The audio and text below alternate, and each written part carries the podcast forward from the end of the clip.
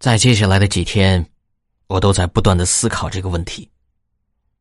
与此同时，阿古也变得神经兮兮的，他整天在那念叨着：“为什么大家都不相信我？为什么大家都不相信我？”就连上课老师提问，他也是如此，搞得老师差点都把他看成是神经病。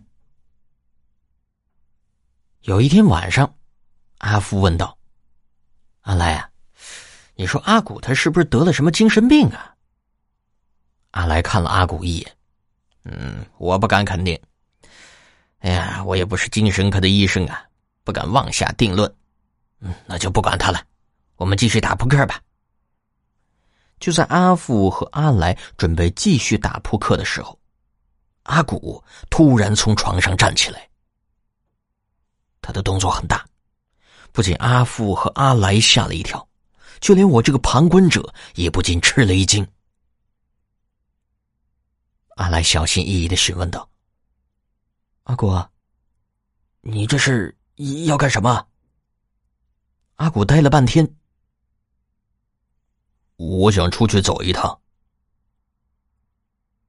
这么晚了，你还想去哪里啊？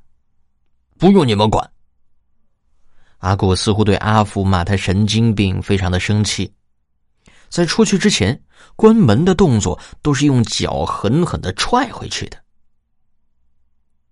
我说道：“阿福啊，你实在太过分了！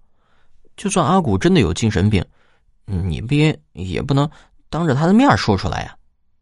阿来也道：“是啊，阿福啊，刚才你不应该问我那个问题。”哎呀，行了行了，阿福有点不耐烦。等会他回来了，我向他道歉就是了。可是，我们谁也没有等到阿古。由于今天是周末，没有老师来查寝。很多学生都会在这个时候夜不归宿。阿古从前也曾经尝试过，因此他没有回来，我们谁都没在意。到了深夜时分，我被一阵尿意弄醒。啊，因为之前有过恐怖的经历，所以我每次上洗手间。都是跑到距离学校大约一百米左右的公厕。这一次，也不例外。我一口气跑到公厕里，刚一蹲下，便听见外面传来一声惊呼：“着火啦！”我心里一惊，心想：这火灾该不会发生在公厕附近吧？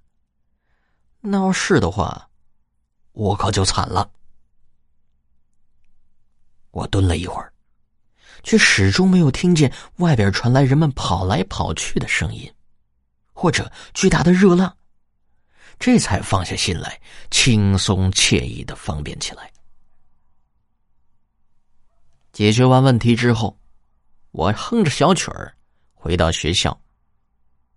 刚踏进校门，便看见有两辆消防车。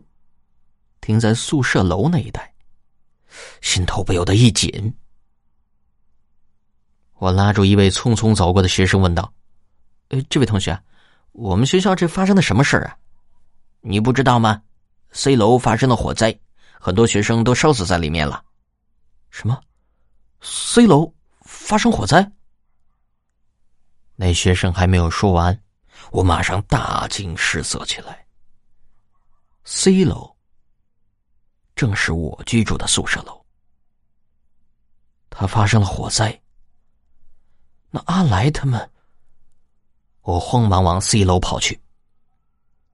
刚刚跑进宿舍大门，就看见许多消防人员抬着被火烧伤的人员走出来。宿舍楼还冒着厚厚的浓烟，表明这场火灾的灾情非常之严重。我认识的一位隔壁宿舍楼的同学走过来问道：“小花，你刚刚从外面回来吗？”“呃，是的，我刚在校外的公厕回来。”“那你就太幸运了。刚才 C 楼的四层啊，突然着火了，大火从四零幺一直蔓延到了四零五。尽管有同学及时报了火警，可你们宿舍的人，哎，还是不幸葬身在无情的火海中。什么？我宿舍的人全部被烧死了？我简直不敢相信自己的耳朵。阿来、阿富、阿古，这三个和我关系好到不能再好的室友，竟然全部罹难。这个残酷的事实，想想都让人觉得痛心。